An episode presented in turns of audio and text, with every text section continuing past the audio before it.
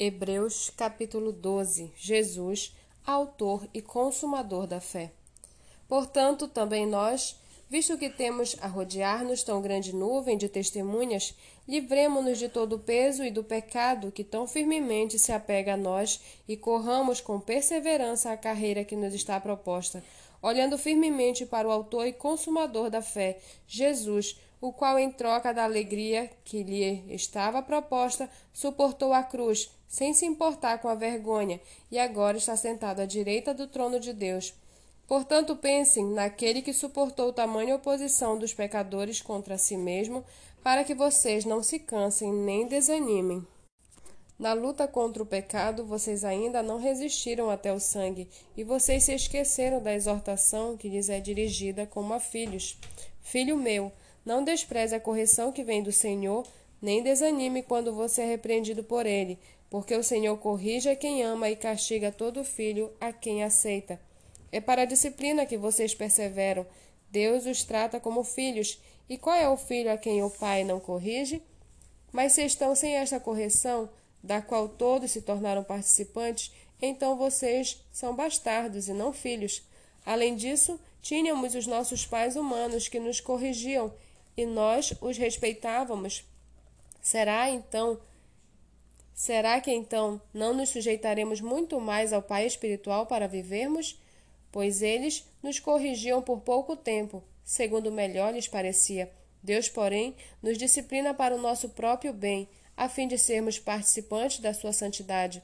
Na verdade, toda a disciplina, ao ser aplicada, não parece ser motivo de alegria, mas de tristeza. Porém, mais tarde produz fruto pacífico aos que têm sido por ela exercitados, fruto de justiça. Por isso, levantem as mãos cansadas e fortaleçam os joelhos vacilantes. Façam caminhos retos para os seus pés, para que o manco não se desvie, mas seja curado. Procurem viver em paz com todos e busquem a santificação sem a qual ninguém verá o Senhor.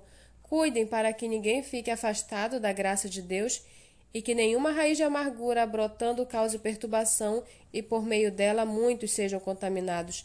E cuidem para que não haja nenhum impuro ou profano como foi Esaú, o qual por um prato de comida vendeu o seu direito de primogenitura. Vocês sabem também que posteriormente, querendo herdar a bênção, foi rejeitado, pois não achou lugar de arrependimento, embora com lágrimas o tivesse buscado.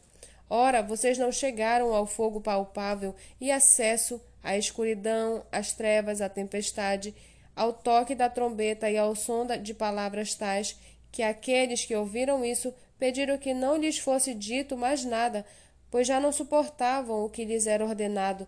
Até um animal, se tocar o monte, será apedrejado. Na verdade, o espetáculo era tão horrível que Moisés disse: Estou apavorado e trêmulo.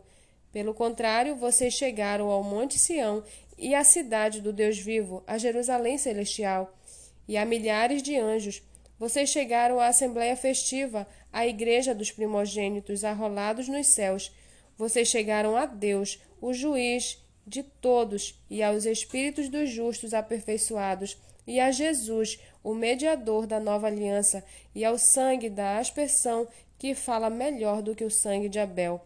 Tenham cuidado e não se recusem a ouvir aquele que fala, pois se os que se recusaram a ouvir quem divinamente os advertia na terra não escaparam, muito menos escaparemos nós se nos desviarmos daquele que dos céus nos adverte. Naquele tempo, a voz dele abalou a terra, mas agora ele promete, dizendo: Mais uma vez eu farei tremer não só a terra, mas também o céu. Ora, as palavras, mais uma vez, significam a remoção destas coisas abaladas, ou seja, das coisas criadas, para que permaneçam as coisas que não podem ser abaladas. Por isso, rendendo nós um reino inabalável, retenhamos a graça pela qual sirvamos a Deus de modo agradável, com reverência e temor, porque o nosso Deus é fogo consumidor.